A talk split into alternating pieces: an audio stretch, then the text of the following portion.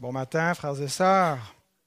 Avant d'ouvrir la parole, vous pouvez déjà l'ouvrir, ça va nous faire gagner du temps dans Matthieu 26. Mais j'ouvre aussi le catéchisme. Les enfants, on arrive bientôt à une nouvelle section. Vous avez peut-être remarqué que le catéchisme, si vous le faites en famille, est divisé, en, sections. On a regroupé les, euh, sections les questions en catégories. La première catégorie, c'est notre relation avec Dieu n'est pas tant notre relation personnelle, de genre, euh, c'est que tu as une bonne relation avec Dieu, mais c'est qui sommes-nous par rapport à Dieu? Donc, la première question, c'est qui t'a créé? Dieu. il y en avait un qui écoutait. Qu'a-t-il fait d'autre? Il a créé toutes choses. Pourquoi t'a-t-il créé, toi et toutes les choses? Comment peux-tu glorifier Dieu? Comment commence à être moins sûr. En l'aimant et en obéissant à ses commandements. On t'est rendu là. Prochaine question. Pourquoi dois-tu faire cela? Pourquoi est-ce que je devrais aimer Dieu et obéir à ses commandements? C'est quoi le but? Oui, euh, c'est euh, Marina. Parce qu'il nous a créés. Exact, hein? parce qu'il nous a créés, nous a fait. Donc le fait qu'il est notre créateur fait ben, qu'il a un petit peu comme des droits sur nous. Hein? Il peut comme nous dire qu'est-ce qui s'attend de nous. Euh, comme, euh, comme vos parents, ils n'ont pas créé, mais ils vous ont comme engendré, fait qu'ils ont une autorité sur vous parce qu'ils sont vos parents. Ce pas tous les parents qui ont de l'autorité sur vous, mais les vôtres, ils en ont. Bon, ben, Dieu, il est le créateur, il a créé toutes choses, il est comme le père de tout ce qui existe. Fait qu'il a de l'autorité sur toutes choses.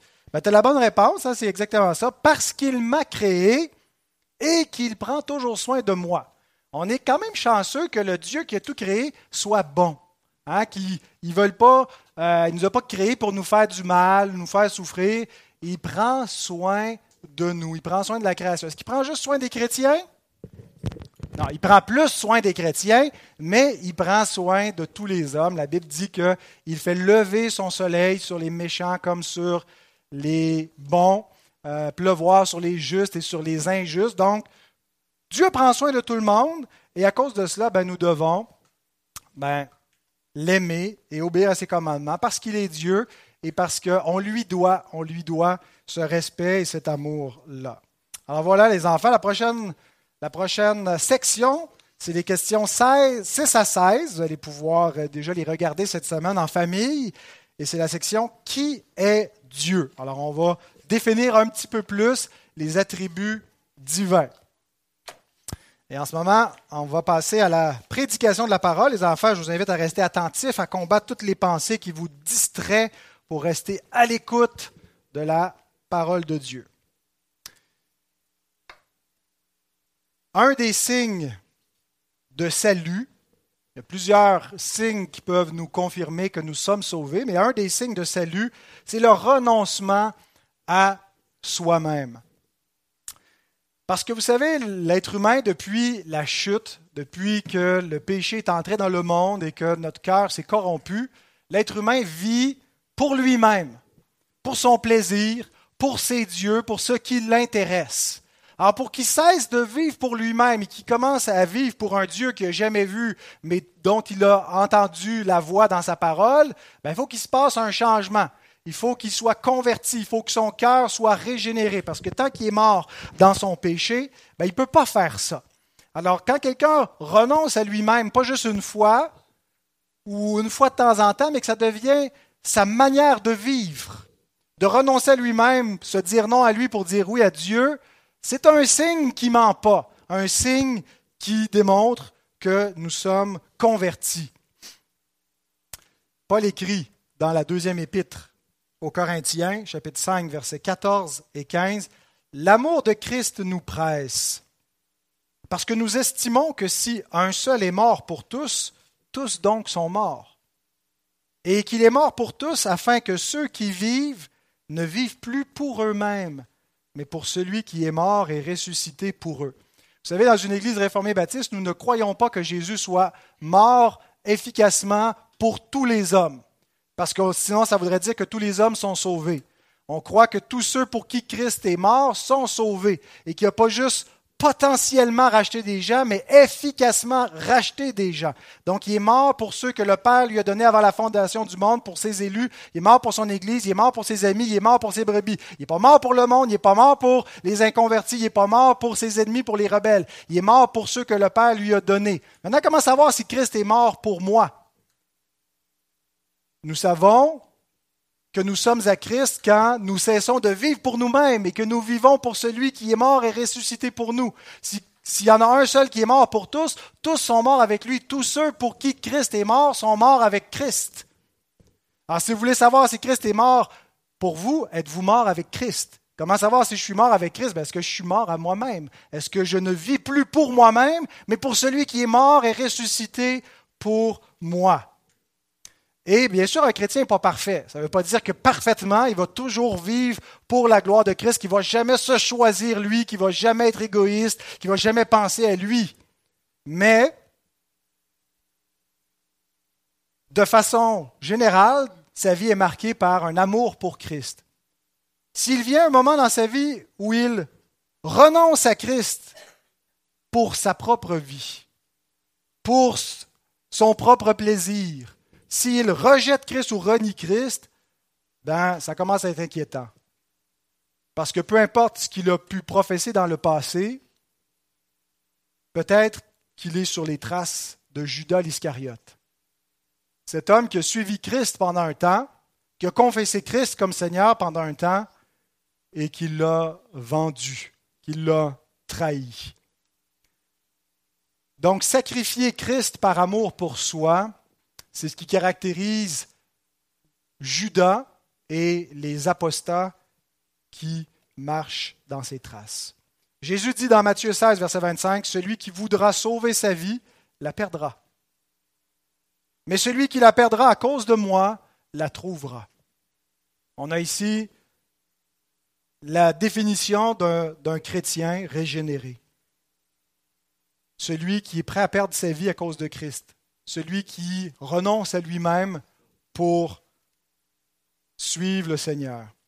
Alors, en fait, la question est simple, ça se résume, est-ce que nous sacrifions Christ ou est-ce que nous nous sacrifions pour Christ? C'est à peu près à cela que se résume le test pour l'assurance du salut. Le non-croyant, celui qui est mort dans son péché, vit pour lui-même celui en qui Christ vit, se sacrifie. Et on a dans les deux histoires, celle de la semaine dernière et celle d'aujourd'hui, deux exemples qui incarnent ces deux réalités. Marie, qui sacrifie pour Christ, Judas, qui sacrifie Christ. J'invite à vous lever, nous allons lire le texte de ce matin. Matthieu 26, 14 et 16. Alors l'un des douze, appelé Judas Iscariote, alla vers les principaux sacrificateurs et dit, Que voulez-vous me donner et je vous le livrerai Et ils lui payèrent trente pièces d'argent. Depuis ce moment, il cherchait une occasion favorable pour livrer Jésus. Prions. Seigneur, nous voulons te remercier du privilège que nous avons ce matin d'être réunis en ton nom pour t'adorer en étant remplis de l'Esprit Saint, en ayant la parole de vérité entre nos mains.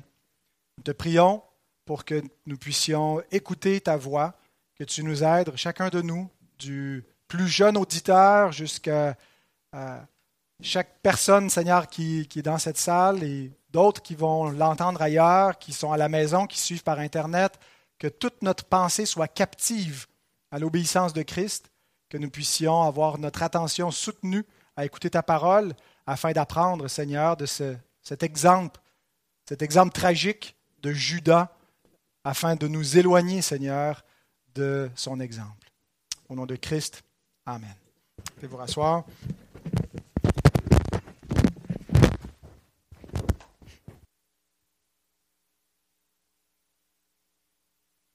Matthieu place côte à côte le récit de l'onction à Béthanie et de la trahison de Judas je pense, dans le but de créer un contraste.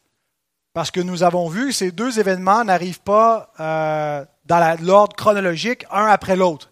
Mais ils sont placés ici volontairement pour créer un contraste entre les deux. Charles Spurgeon note quel contraste avec l'incident que nous venons de considérer. L'onction de Jésus par Marie restera un thème d'admiration partout où l'Évangile sera prêché, mais sa trahison par Judas demeurera un sujet d'exécration pour toute l'éternité.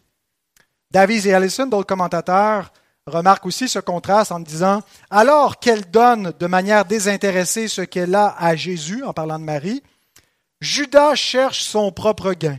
Et alors que son sacrifice est coûteux, Judas conclut un marché pour une somme relativement dérisoire. Donc on va faire quelques comparaisons entre les deux récits parce que euh, c'est le but en les ayant placés côte à côte. En fait, il y a plus qu'un lien thématique, il y a un lien textuel qui nous montre qu'on devrait examiner le récit de l'onction et le récit de la trahison ensemble.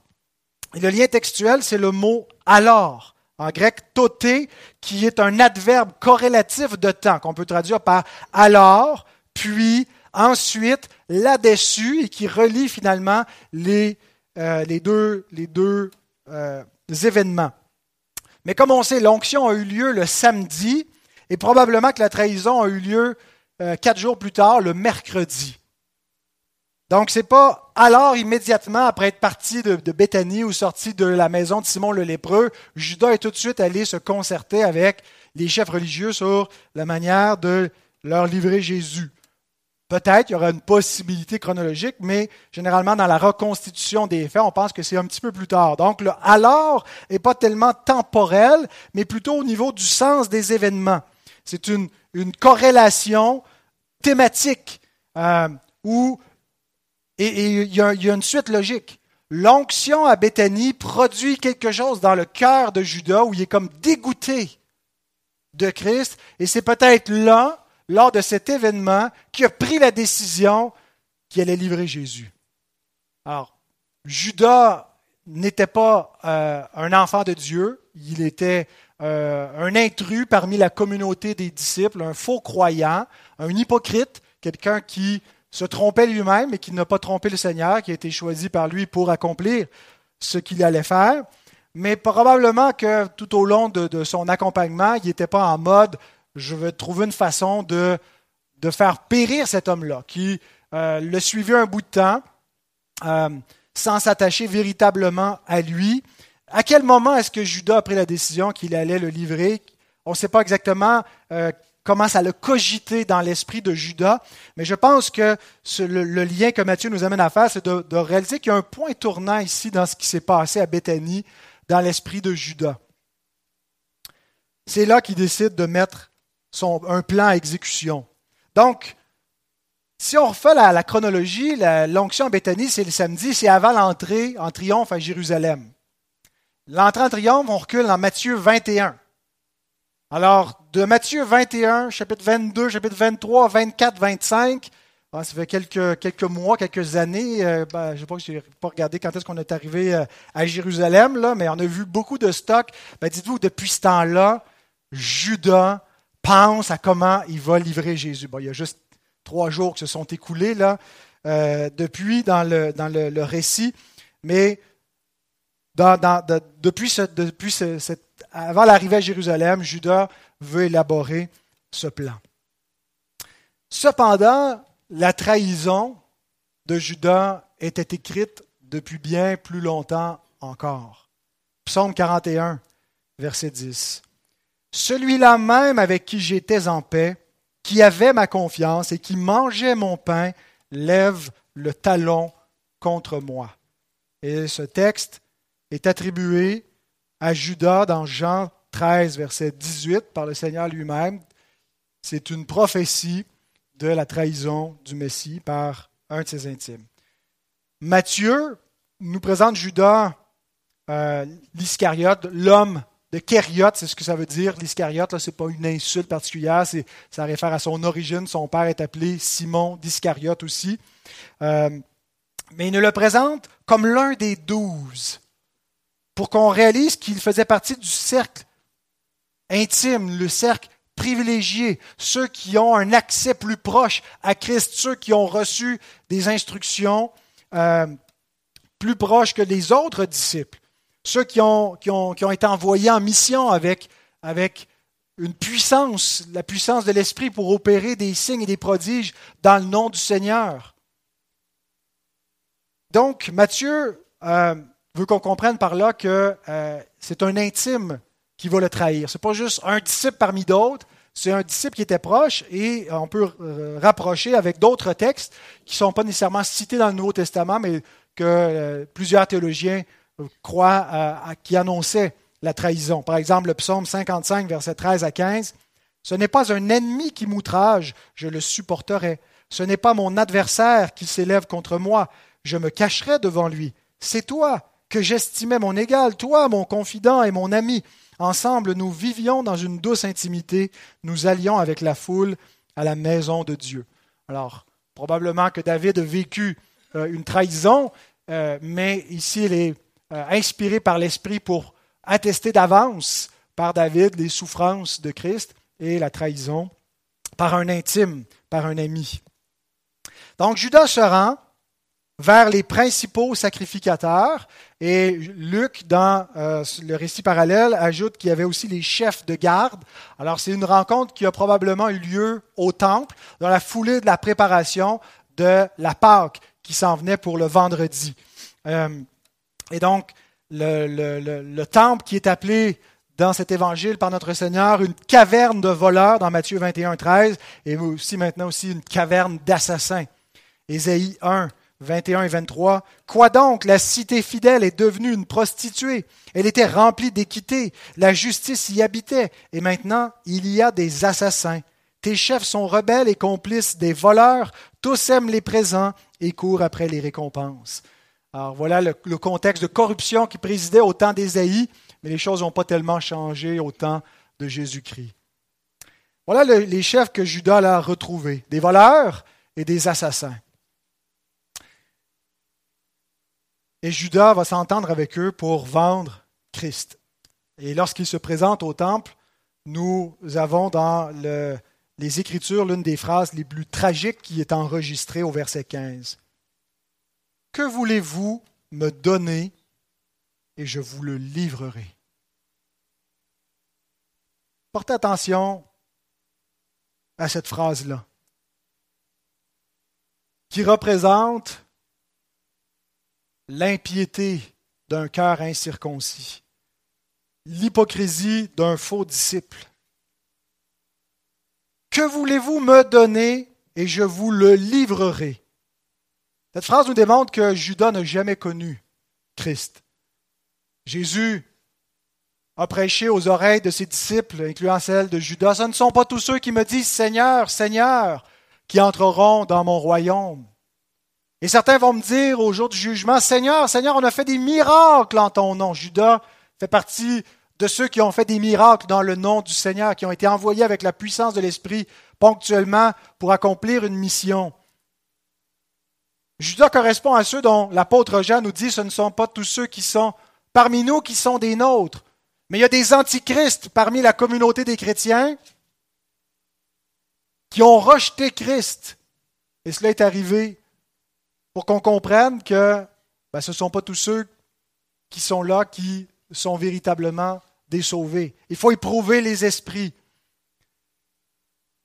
Donc Judas n'est pas quelqu'un qui a perdu son salut, la façon que nous comprenons son état, l'apostasie, c'est quelqu'un qui a professé faussement, qui s'est trompé lui-même, qui a pu tromper les autres, mais qui n'a pas trompé le Seigneur et qui ne peut pas subsister dans l'assemblée des justes. Vous savez, Christ est le parfum de Dieu, pour faire un lien avec le parfum de la semaine dernière. Mais aux uns, c'est une odeur de mort. Et pour Judas, ce que Christ est, sa pureté, sa bonté, son humilité, avait une odeur de mort. Parce que Judas était toujours l'esclave du péché l'esclave du moi, l'esclave, son propre esclave. Et Matthieu fait ressortir ce contraste dans les pronoms qu'il utilise. Au lieu d'utiliser le nom nulle part, il utilise le nom de Jésus. Il ne dit pas Que voulez-vous me donner? Je vous livrerai Jésus ou le, Christ ou celui qui prétend être le Christ, mais il parle de lui à la troisième personne en utilisant des pronoms. Et il y a un autre pronom qui est utilisé pour lui-même, c'est le pronom ego. Que voulez-vous me donner, ego, je vous le livrerai, autos. Ça augmente le contraste. C'est moi ou c'est lui? Et je suis prêt à le livrer pour ce que ça peut me donner. Qu'est-ce que vous voulez m'offrir en échange de lui? Il était prêt finalement à sacrifier Christ pour son avantage, pour quelque chose que ça pourrait lui rapporter. Il y a presque une ironie divine dans cette idée que Judas vient pour sacrifier, Christ pour lui-même. Parce que c'est exactement ce que Christ est venu faire. Il est venu se sacrifier pour nous. Il est venu donner sa vie pour nous enrichir. Il le dit lui-même dans Matthieu 20, 20 28. C'est ainsi que le Fils de l'homme est venu non pour être servi, mais pour servir et donner sa vie comme la rançon de beaucoup. Judas demande une rançon pour la vie de Christ et Christ dit, je suis venu donner ma vie en rançon. Mais la seule façon d'être enrichi par la mort de Christ, c'est de renoncer à soi et au monde. Si on livre Christ pour soi, pour, par amour pour le monde et par amour pour soi, ben on n'est pas enrichi par Christ. En fait, il se passe la, la, malédiction qui devait tomber sur Christ à sa mort, quand on abandonne Christ et qu'on le livre par amour pour soi, retombe sur nous. La malédiction qui est tombée sur Christ la colère de Dieu va retomber automatiquement sur Judas, lui qui vient offrir sa vie en rançon pour nous sauver de la colère de Dieu, qui veut offrir Christ en rançon pour lui-même, ben reçoit la colère de Dieu comme prix de son acte. Jésus a dit dans Matthieu 16, versets 24 à 26, Si quelqu'un veut venir après moi, qu'il renonce à lui-même, qu'il se charge de sa croix et qu'il me suive. Car celui qui voudra sauver sa vie, préserver sa vie, enrichir sa vie, mais celui qui, qui aime sa vie plus que lui-même, la perdra, perdra sa vie. Mais celui qui la perdra à cause de moi, la trouvera. Que servirait-il à un homme de gagner tout le monde s'il perdait son âme ou que donnerait un homme en échange de son âme? La seule façon de recevoir Christ, c'est de renoncer à soi c'est d'accepter la croix. Et c'est de dire c'est lui le Seigneur, c'est pas moi. Mais Judas a préféré renoncer à Christ. Qu'a-t-il gagné en échange? Jésus dit Que servirait-il à un homme de gagner le monde s'il perdait son âme? Qu'est-ce qu'il a gagné en échange de son âme? Trente pièces d'argent. verset 15. Ils lui payèrent trente pièces d'argent. Si peu pour perdre son âme. Voyez-vous, mépriser Christ, c'est mépriser sa propre âme. Il réalisait probablement pas combien sa propre âme dépendait de la vie de Christ. Il réalisait pas qu'en méprisant Christ pour 30 pièces d'argent, il vendait son âme au diable pour 30 pièces d'argent. Comme Ésaü, qui a méprisé le droit d'aînesse pour un bol de lentilles. Et l'Écriture nous dit, regardez ces hommes qui ont considéré l'héritage spirituel promis comme peu de choses, par amour pour le plaisir des sens, pour leur propre vie dans le monde. Regardons plutôt à des exemples comme Moïse, qui n'a pas regardé les richesses de l'Égypte, le titre d'être le fils de Pharaon et peut-être de devenir éventuellement l'héritier du, trône. Il a considéré que l'opprobre de Christ, la souffrance avec Christ et son peuple, était une richesse plus grande que ce que la puissance du siècle de l'époque avait à offrir. Sommes-nous du côté des Ésaü et des Judas ou des Moïse et Jésus-Christ? Comment est-ce que nous évaluons la valeur de Christ vis-à-vis de ce que le monde nous offre Écoutez ce que dit Léon le Grand. C'est rare que je cite un pape en chair, mais il y avait des bonnes paroles à dire.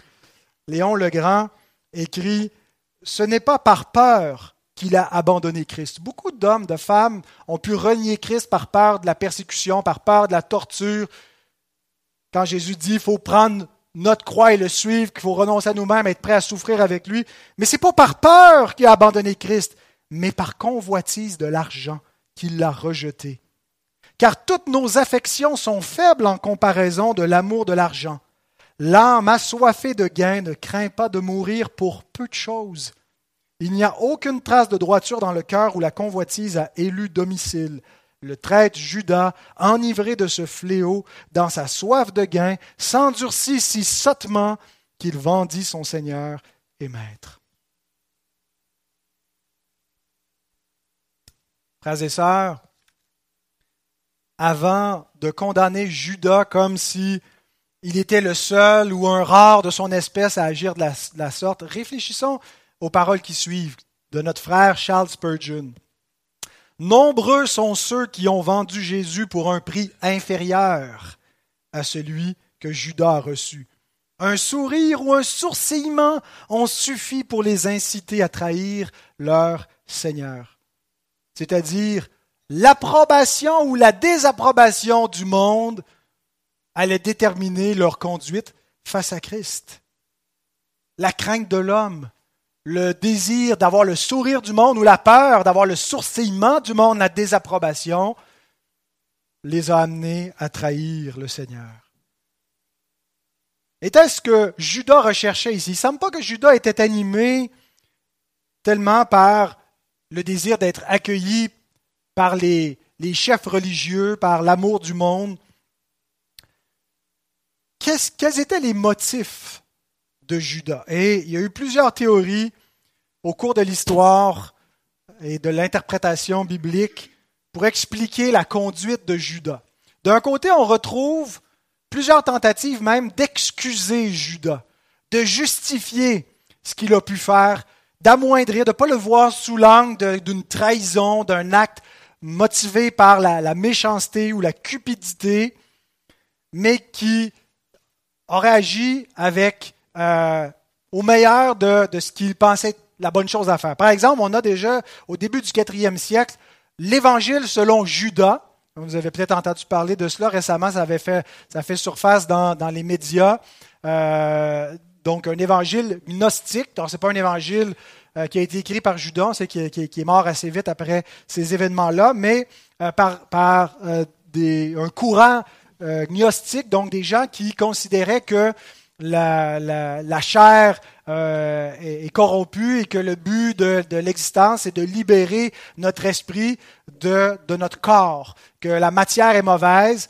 Et puis donc, il y a, toute une fausse théologie associée. Et puis dans cet évangile, selon Judas, ben c'est Jésus qui demande à Judas de le libérer de son corps pour que l'esprit puisse finalement, qu'il puisse accomplir sa mission. Donc Judas l'aurait fait pour accomplir ce que Jésus lui demandait, c'était une bonne chose. Alors ça, c'est euh, bien sûr une, mauvaise lecture, mais déjà pour qu'on voit qu'il y a cette tendance-là à vouloir excuser Judas.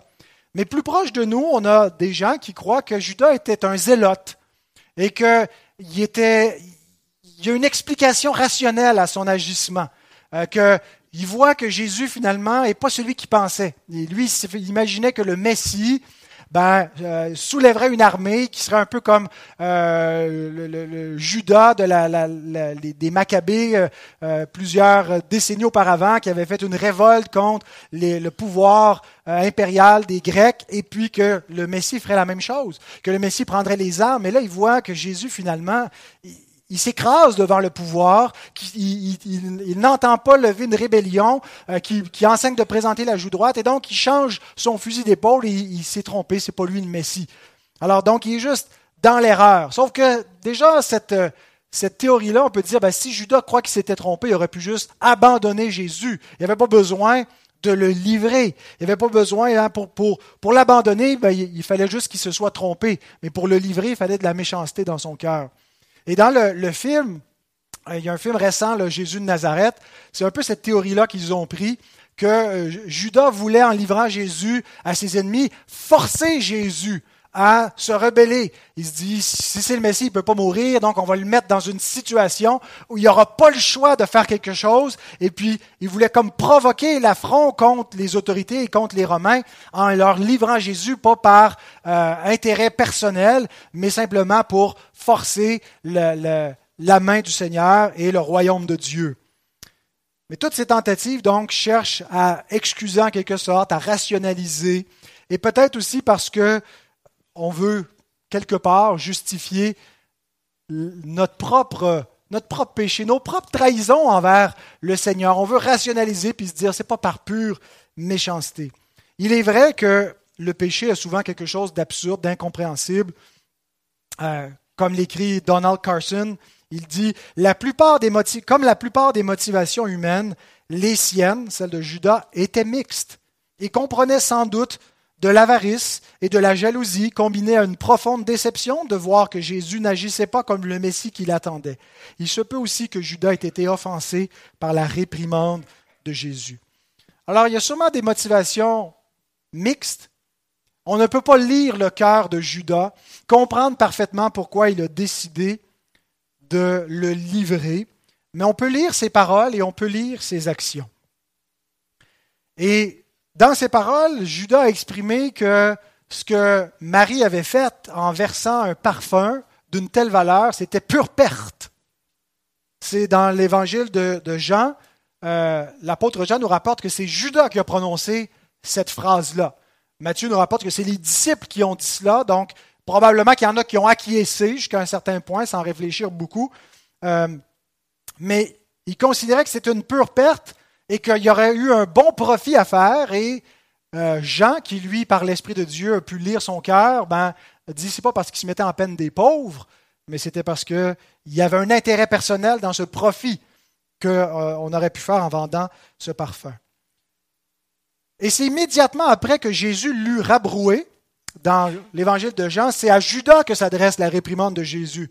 Il dit Laisse-la et non pas laissez-la, mais laisse-la au singulier. Il s'adresse à Judas qui a prononcé cette parole. Et euh, donc, c'est après cela qu'il est allé vendre Jésus 30 pièces d'argent. Regardez la, la différence. Judas considérait qu'il y avait une valeur de 300 pièces au parfum. Il a récupéré un dixième de cette somme. 30 pièces d'argent. Et 30 pièces d'argent, c'était aussi le prix de la vie d'un esclave dans Exode 21, verset 32.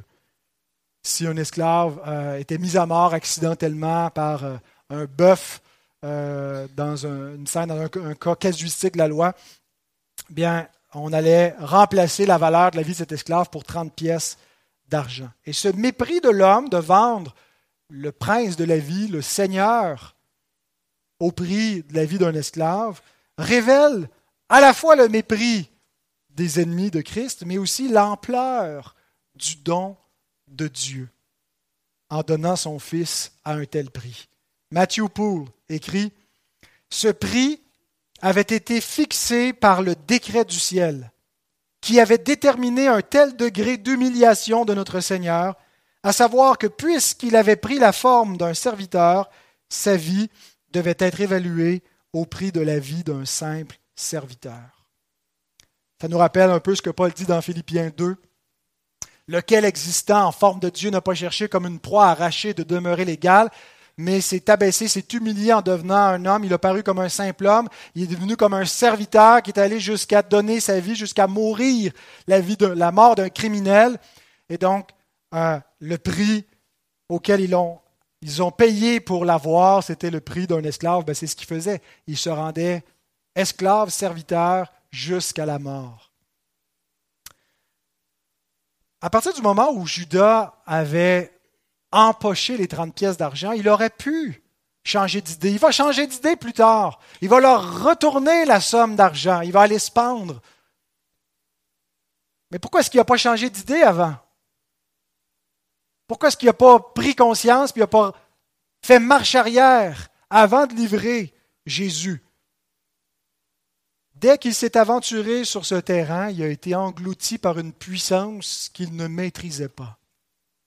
Et le verset 16 nous indique un peu cela. Depuis ce moment, il cherchait une occasion favorable pour livrer Jésus. Pourquoi est-ce qu'il est si difficile de sortir de l'engrenage du péché? Ben, c'est parce que souvent le péché nous tient par en dedans. Il nous tient de l'intérieur. Il nous tient par notre propre volonté qui ne veut pas abandonner le péché. On veut et on veut pas en même temps. Et l'efficacité du péché de nous tenir, c'est cela. C'est qu'il nous retient en empêchant notre cœur de vouloir. Et donc, il va réaliser une fois qu'il va consommer le péché, qu'il va goûter l'amertume du péché, qu'il va réaliser quel homme maudit il est, il va être trop tard. C'est ce que nous dit Jacques, que lorsque le péché nous saisit, qu'il nous amène à le consommer, il a enfanté la mort. Eh bien, l'occasion favorable va arriver beaucoup plus rapidement qu'il ne le croyait. Il n'y aura pas beaucoup de temps à réfléchir à se remettre en question et à peut-être changer d'idée.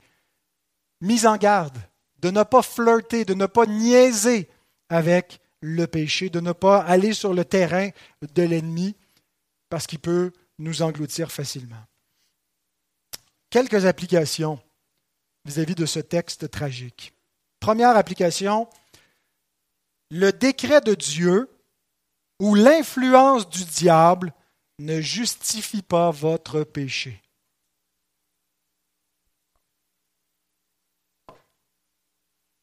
Le cas de Judas est un exemple intéressant pour fixer les limites du, libre arbitre.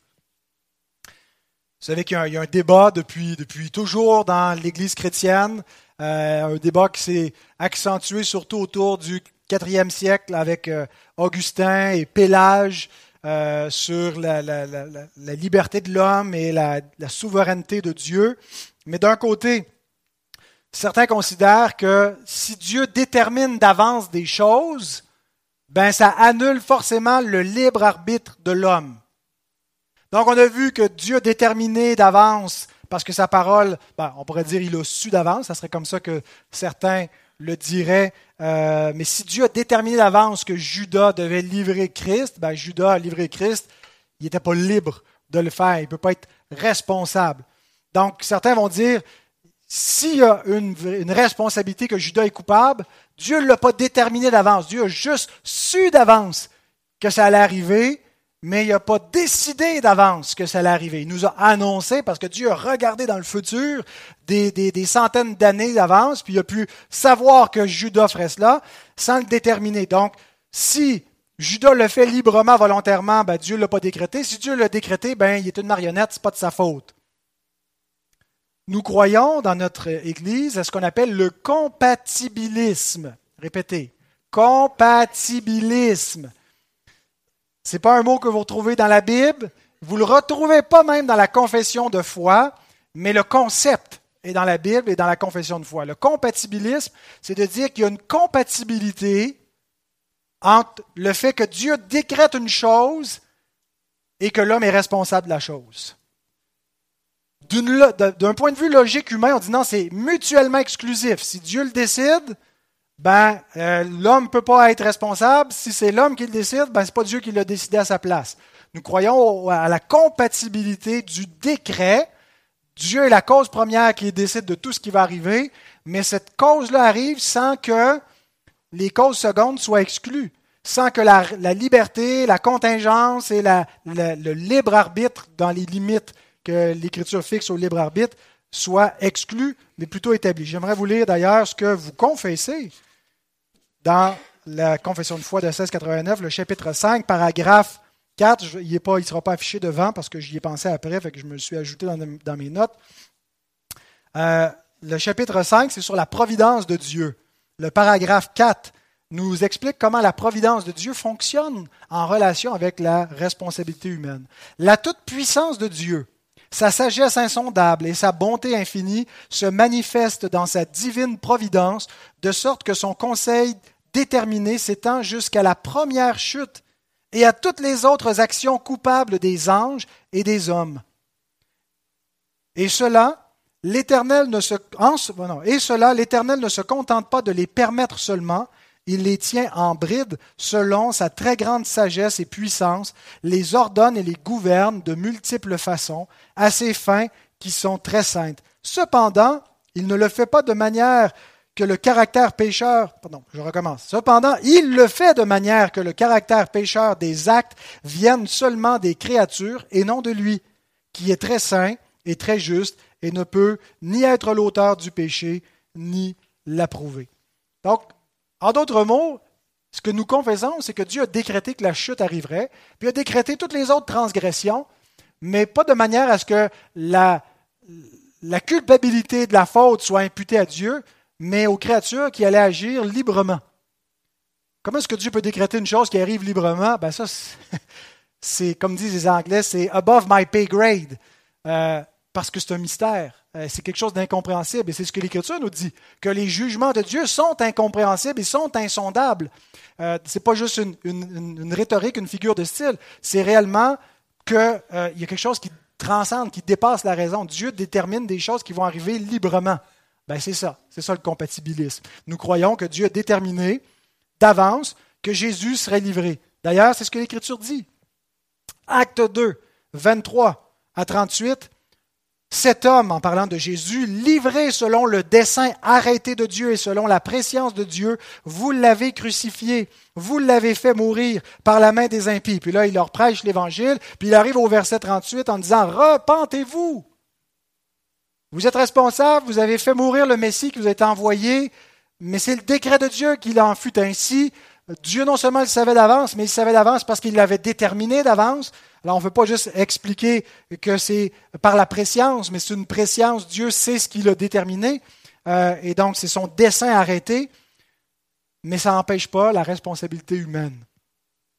Donc, on ne peut pas jamais blâmer Dieu pour nos péchés en disant mais on a livré notre frère en Égypte, mais c'était le dessein de Dieu. Il voulait amener toute la famille en Égypte. Non, non, vous êtes coupable, repentez-vous pareil. Mais Dieu le fait arriver pour votre propre salut. Oui, Dieu parfois, est-ce que Dieu vous a pas fait tirer des leçons de votre propre péché qui vous ont été utiles par la suite, mais vous étiez quand même coupable. Alors on ne peut pas prendre le décret de Dieu pour justifier notre péché. Ok, d'accord, on ne peut pas le faire avec le décret de Dieu. Il y a une compatibilité mystérieuse entre ce que Dieu décide d'avance et ce que nous faisons dans le temps. Mais qu'en est-il de l'influence du diable? Parce que Satan, il nous est dit dans Luc, est un agent euh, qui, qui est entré en ligne de compte dans ce que Judas a fait. Or, Satan, Luc 22, 3 et 4, entra dans Judas, surnommé Iscariote, qui était du nombre des douze, et Judas alla s'entendre avec les principaux sacrificateurs et les chefs des gardes sur la manière de le leur livrer. Ben, J'aimerais simplement dire ceci, Satan ne peut pas prendre possession d'un homme subitement. Judas s'est d'abord livré au diable avant de livrer Jésus. Il s'est livré au diable progressivement dans sa vie par l'endurcissement, mais ce n'est pas arrivé subitement. Jean Calvin écrit C'est donc avec raison que Luc dit expressément que Satan entra en lui, non parce que l'Esprit de Dieu l'ait dirigé auparavant, car il ne se serait pas adonné au vol et à la rapine s'il n'avait été l'esclave de Satan, puisqu'il est dit qu'il était aussi un voleur. Mais Luc veut dire qu'il était en ce moment entièrement livré à Satan, de sorte que, comme un homme sans retenue, il cherchait violemment à le détruire. Car si Satan nous pousse tous les jours au mal et qu'il règne en nous, lorsqu'il nous pousse à une méchanceté extrême, il est dit qu'il entre dans les réprouvés lorsqu'il prend possession de tous leurs sens, renverse la crainte de Dieu, éteint la lumière de la raison et détruit tout sentiment de honte. Cette extrémité de l'hostilité, Dieu ne l'exerce que sur ceux qui sont déjà voués à la destruction. Apprenons donc à nous repentir de bonheur, de peur que notre dureté prolongée ne confirme en nous le règne de Satan. car dès que nous aurons été abandonnés à cette tyrannie, sa rage n'aura plus de bornes. Attention à la négligence, à l'endurcissement, à repousser l'heure de la repentance. C'est ce que Judas a fait. Donc le décret de Dieu ou l'influence du diable ne justifie, pas notre péché. Deuxième application, ne méprisez pas le châtiment du Seigneur. Un des liens entre l'onction et la trahison que Matthieu fait avec le toté, l'adverbe corrélatif entre les deux récits, je pense, un des liens, c'est le reproche de Christ à Judas. Il est possible que Judas en voulait à Christ, de l'avoir repris publiquement, d'avoir été humilié.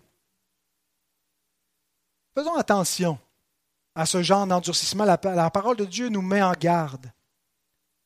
Hébreux 12, 4 à 6. Vous n'avez pas encore résisté jusqu'au sang en luttant contre le péché, et vous avez oublié l'exhortation qui vous est adressée comme à des fils. Mon fils, ne méprise pas le châtiment du Seigneur et ne perds pas courage lorsqu'il te reprend, car le Seigneur châtie celui qu'il aime et il frappe de la verge tous ceux qu'il reconnaît pour ses fils.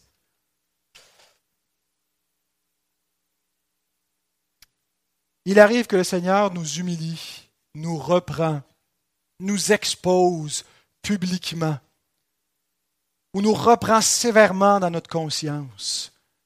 Ne nous mettons pas le boudé ne nous mettons pas à lui en vouloir. Humilions nos cœurs devant lui. Implorons sa grâce pour que notre cœur ne s'endurcisse pas. Alors, quand on lit ce verset, on peut être perplexe parce qu'on peut l'appliquer à Judas, on se dit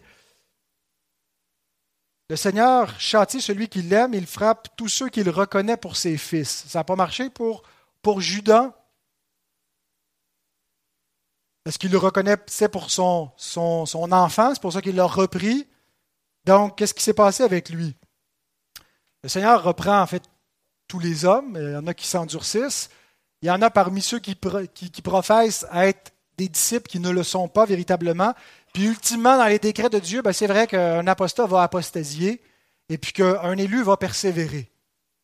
Mais on ne peut pas juste dire ça, ben, je suis un élu, va persévérer, donc je n'ai pas besoin de prendre garde. Hein. je peux me laisser aller un petit peu à mon, alcoolisme ou à ma, ma déviance sexuelle ou à je ne sais pas quoi, qui a une influence qui m'amène à, m'endurcir et à pas vouloir travailler sur mon péché parce que je me repose sur le fait que je suis un élu, que je vais persévérer et que je ne prends pas garde à mon péché. Bien, Dieu utilise l'exemple des apostats comme Judas pour garder ses enfants. Il est vrai que ses enfants ne vont pas chuter, mais si, quand on voit l'exemple de Judas, ça ne nous amène pas à avoir de la crainte, à avoir de la crainte de notre propre cœur, questionnons-nous sur l'authenticité de notre filiation à Dieu? Parce que les enfants de Dieu ont peur de leur propre nature pécheresse et s'éloignent de ce que Judas est, ce que Judas a fait. Ils ne sont pas frivoles et ils ne se disent pas il n'y a rien là, ça ne m'arrivera pas parce que les élus de Dieu persévèrent jusqu'à la fin, puis j'en suis un. Au contraire, ils prennent garde. L'exemple des apostats les effraie. Donc, ne méprisez pas le châtiment du Seigneur, et prenons garde. Troisième application, ne jouez pas avec la tentation. L'exemple de Judas euh, nous montre qu'il ne faut pas avoir ce genre de réflexion qu'on va, on pense qu'on va garder le contrôle et qu'on peut négocier avec le péché. Des fois, on, a un peu cette attitude-là, on pense qu'on peut aller jusqu'à un certain degré puis qu'on va garder le contrôle, puis que le péché ne va pas nous engloutir. Connaissez cette histoire de, quelqu'un qui cherchait un, chauffeur, euh, un chauffeur privé, il avait une route euh, chaoteuse, une route dangereuse à faire, il passait proche de, des ravins, des précipices, puis c'était à l'époque où on se faisait conduire avec une diligence, puis euh, il fait venir là, quelques, personnes, il y a trois, candidats. Alors, le premier s'exécute et puis euh, il montre qu'il y a vraiment des prouesses, puis il est capable de venir vraiment, vraiment proche du ravin. Le deuxième se dit, il va vraiment falloir que je montre ma capacité encore euh, plus, plus, élevée que la sienne. Fait qu'il fait des, prouesses encore plus grandes, puis vient encore plus près du ravin. Puis le troisième, lui, ce qu'il fait, c'est qu'il passe très, très, très loin du ravin. Euh, et finalement, l'homme décide de prendre celui-là, dit aussi bien de prendre celui qui est le plus sécure plutôt que, les deux autres. Bien, pensons pas qu'on est tellement fort qu'on peut aller jusque sur le bord du précipice puis qu'on ne tombera pas. Passons bien, bien loin. Fuyons devant la tentation plutôt que de se rapprocher puis de jouer avec le feu puis de négocier parce que on pourrait être pris au piège. La solution, donc, ce n'est pas de s'entraîner, mais c'est de s'éloigner. Et il faut la désamorcer, cette tentation, avant qu'elle, de, la laisser nous, nous, raconter ses mensonges. Vous savez comment marche le diable? C'est un menteur. Hein, il vient auprès de l'homme et de la femme dans le, jardin et il cherche à les séduire.